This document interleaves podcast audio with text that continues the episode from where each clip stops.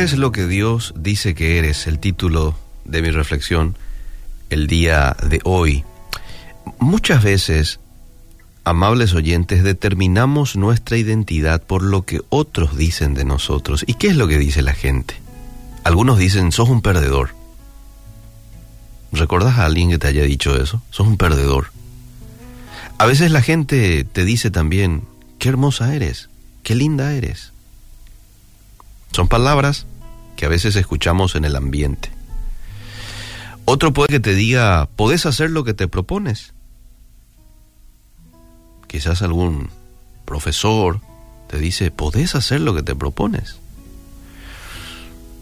Después otra persona puede que te diga, qué gordo eres. Los amigos, qué feo sos. Y lo peor es que escuchamos estas cosas y muchas veces las decidimos creer. Dejamos que estos mensajes que la gente nos dice, amigos, eh, profesores, incluso padres, ¿eh? muchas veces hay padres que también nos hieren con palabras, y dejamos que estos mensajes determinen cómo nos vemos a nosotros mismos. Y solo una persona madura es consciente de que no todo lo que una persona dice que eres es la realidad.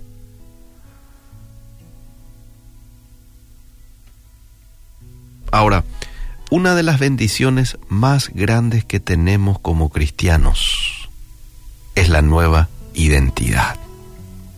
La nueva identidad que tenemos en Cristo. En la Biblia nosotros vemos varios hombres y mujeres a quienes Dios tocó. Y no solo que tocó, sino les cambió su vida, su perspectiva. Y muchas veces incluso hasta les cambió el nombre. Es el caso de Saulo que se convirtió en Pablo. Abraham se convirtió en Abraham. Saraí se convirtió en Sara. Jacob se convirtió en Israel. Simón se convirtió en Pedro. Ahora, esto mismo ocurre cuando vos le aceptás a Cristo en tu corazón. ¿Sabes qué? Dios te da una nueva identidad, un nuevo nombre. Y si querés saber quién sos hoy, en realidad, necesitas buscar en el manual del Creador. Necesitas ir a la Biblia para ver lo que Dios dice que sos. Porque lo que Dios dice que sos puede ser totalmente diferente a lo que has escuchado a otros decir de ti. Y te pregunto, ¿quién crees que tiene una mejor percepción de quién sos vos? ¿Tu creador o otras criaturas como vos? ¿Quién te parece que tiene la razón? ¿El que hizo o aquel que también fue creado? Dios, ¿verdad? Bueno, si sos un cristiano, te voy a compartir los siguientes versos que describen tu nueva identidad. Y todos estos versos están en la Biblia. Y es más, te voy a decir el texto. Si lo querés, lo puedes anotar. Yo por una cuestión de tiempo voy a pasar rápido. Eh, pero vos podés ir luego y corroborarlo todo.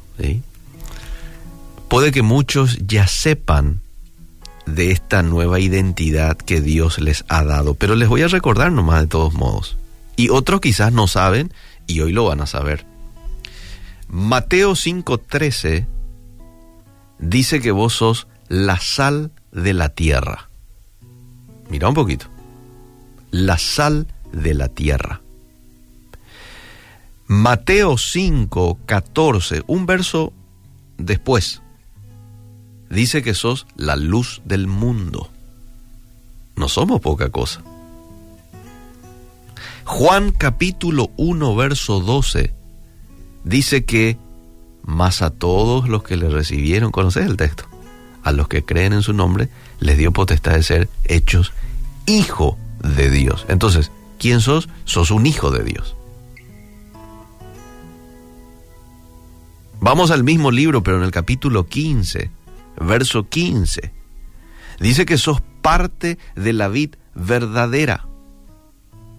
En pocas palabras, sos una rama de la vida de Cristo. Imagínate. Juan 15:15 15 dice que sos amigo de Cristo. No solamente hijo, sino que también nos compara con un amigo, un íntimo de Cristo. Un versículo posterior, Juan 15, 16, dice que sos escogido por Dios para llevar fruto. Mira qué lindo. Te resume quién sos y te resume el propósito que tenés en esta tierra. ¿Quién sos? Un escogido. ¿Para qué? Para llevar fruto. En un versículo te, te grafica todo. Primera de Corintios 3:16 dice que sos el templo de Dios. Su espíritu vive en vos. Mira qué privilegio. Mira qué responsabilidad también. Primera de Corintios 12:27 dice que sos parte del cuerpo de Cristo. Imagínate. Sos parte del cuerpo de Cristo. Segunda de Corintios 5:17, un verso muy conocido.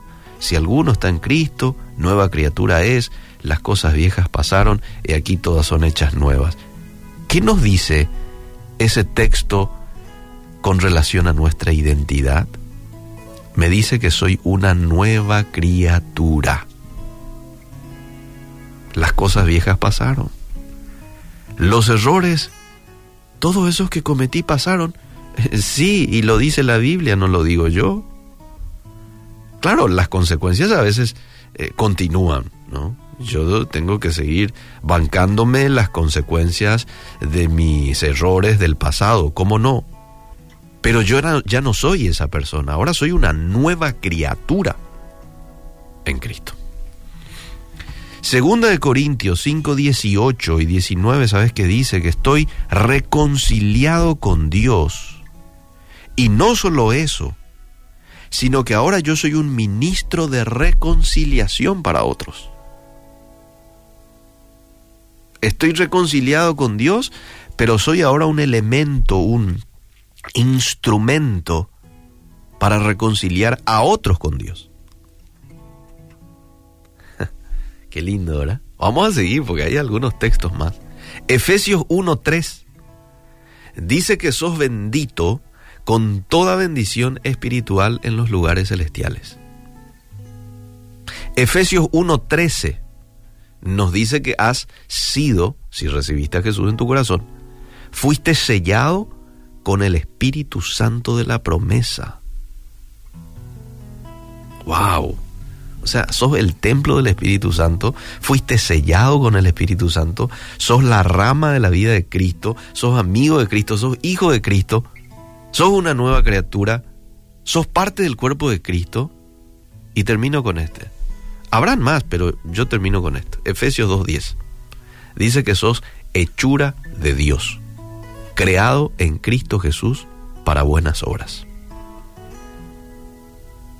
Este pasaje es muy parecido al, al, de, al, de, al de Juan 15, 16, que dice que también sos un escogido para llevar fruto. Bueno, aquí dice, sos hechura de Dios para buenas obras. Hay un escritor muy famoso de nombre Neil Anderson. Él escribió lo siguiente eh, en, en un libro que escribió llamado Victoria sobre la Oscuridad y él dice, la razón por la cual muchos cristianos no están disfrutando la madurez y libertad, las cuales son su herencia en Cristo, es, y escucha por qué él dice que es, porque tienen malas percepciones propias no se ven como lo que en realidad son en Cristo. La gente no entiende el cambio dramático que ocurrió en ellos en el momento que confiaron en Él. No se ven a ellos mismos de la misma forma en que Dios los ve y sufren de una autoimagen pobre porque no han entendido su verdadera identidad. ¿Ya lo que es? Neil Anderson. Esta mañana quizás, amable oyente, tengas que pedirle perdón a Dios por creerle más a otros que a Dios sobre tu identidad. Y no solo que tenés que pedir perdón, probablemente, eh, quizás sea el caso de muchos, quizás no, pero quizás sea el caso de algunos.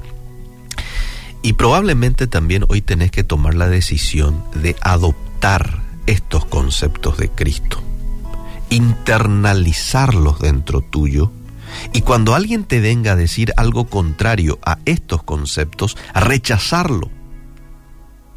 Y rechazarlo no importa de quién venga. Puede que venga de tu papá, de tu esposa, de algún ser querido, no importa de quién venga. Rechazarlo porque no condice con lo que Dios dice que vos sos. ¿Estás listo para comenzar a verte como Dios te ve? ¿Eh? Entonces, adelante, dile a Dios, Señor, ayúdame a poder esto vivir siendo consciente de lo que es mi identidad nueva hoy en ti.